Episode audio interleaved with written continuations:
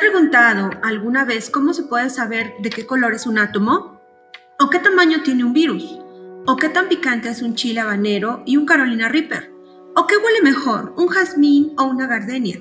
Todos los aspectos anteriores se relacionan con características de las cosas que existen a nuestro alrededor y nos permiten conocerlas.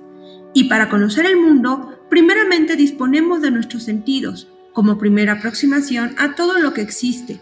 A partir de este momento, te invito a conocer el mundo a través de tus sentidos en una experiencia de evaluación sensorial para un alimento